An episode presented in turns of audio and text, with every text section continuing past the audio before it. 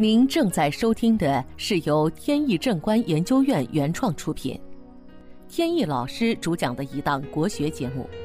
这里以真实案例的形式，摒弃晦涩难懂的书本理论，力求呈现一堂不一样的文化讲座。今天跟大家分享一个家族企业运势的案例。几年前，我的一个外甥在英国读书，放假回北京，带来了他的同学，请我看下八字。这个同学当时心事重重，说自己正在面临一项痛苦和重大的抉择。他父亲几年前去世了，留下一家广告公司，有两个叔叔在掌管。这家公司最早是他父亲和母亲一块儿创办的，没过几年，因为母亲需要照顾家庭。父亲就找来两个叔叔帮忙，又过了一段时间，觉得两个叔叔也挺尽力，就想分给他们一些股份。两个叔叔出钱占了一些股份，他母亲就脱离了公司，回家照顾家庭。几年前，父亲因为意外去世了，母亲就接替父亲来掌管公司。但是母亲呢，离开这个行业时间很久了，客户都不认识，底下的员工也都不太了解，所以母亲就希望他这个同学能回来，帮母亲一块儿管理家族的生意。结果这个同学是非常好学，在国外时间也挺长了，现在刚开始念博士。如果放弃的话，就觉得特别遗憾，所以现在正在两难之中，不知道应该怎么选择。我的外甥就劝他来找我，从命理上看能不能有办法解决。我看了八字，是庚金日生在了严冬，正好是冬天最寒冷的时候，属于金寒水冷。需要以火来调节为用神，他正好年柱是丙火，而且年柱代表长辈，符合用神的要求。作为长辈，还能给他很多庇护，所以家庭条件是相当不错的，也算祖荫得利。所以从小就出国留学，而且在国外的生活也不拮据。这些都是有八字上的依据的。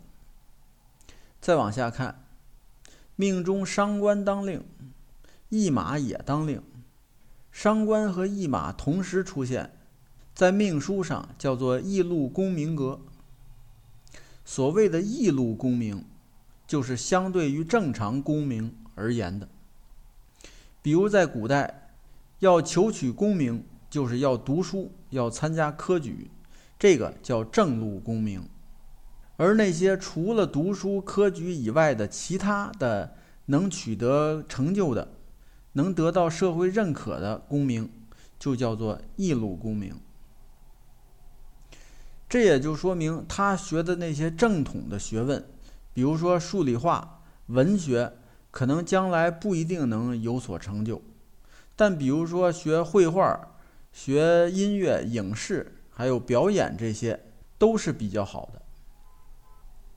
他恰好学的就是媒体方面的专业。再往下看，他八字是忌金水的，最近十年走的是辛丑大运，金生水为忌，再加上流年是戊子，代表在中央的位置是比较有利的，也就是在他出生地附近。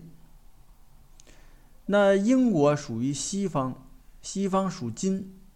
刚才说了，它忌金水，所以它继续待在英国是不利的。比较有利的呢，还是回到北京，或者说在南方发展也可以，因为南方属火，它以火为用神。这位同学点了点头，表示认可。不过他这个点头，我也看出来了。他并不想按我说的去做，而只是明白了我的意思。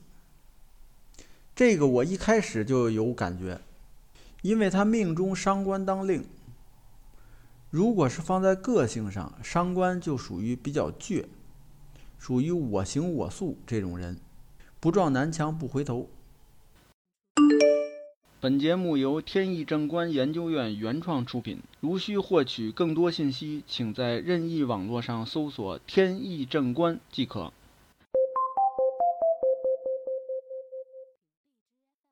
后来听我外甥说。果然，他还是选择了回英国继续读书。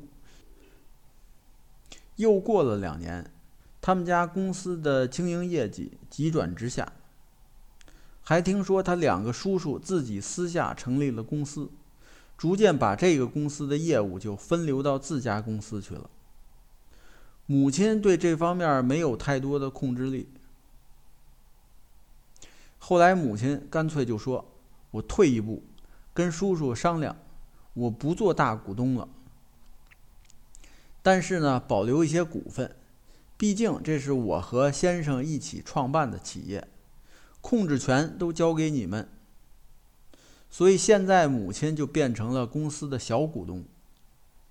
等他同学念完书回来，这会儿书是念爽了，学位也都拿到了，可是回来发现呢，时过境迁。现在想有一家企业来施展自己的才能已经是不可能了，必须自己从头再来，白手起家开始创业。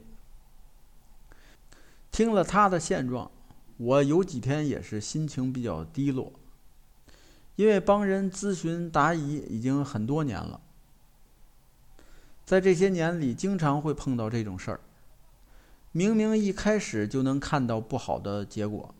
并且也把如何避免的方法说给当事人，但是我却没能力成功劝说当事人照做。最后谁都不愿意看到的结果还是发生了，有时真是挺无奈。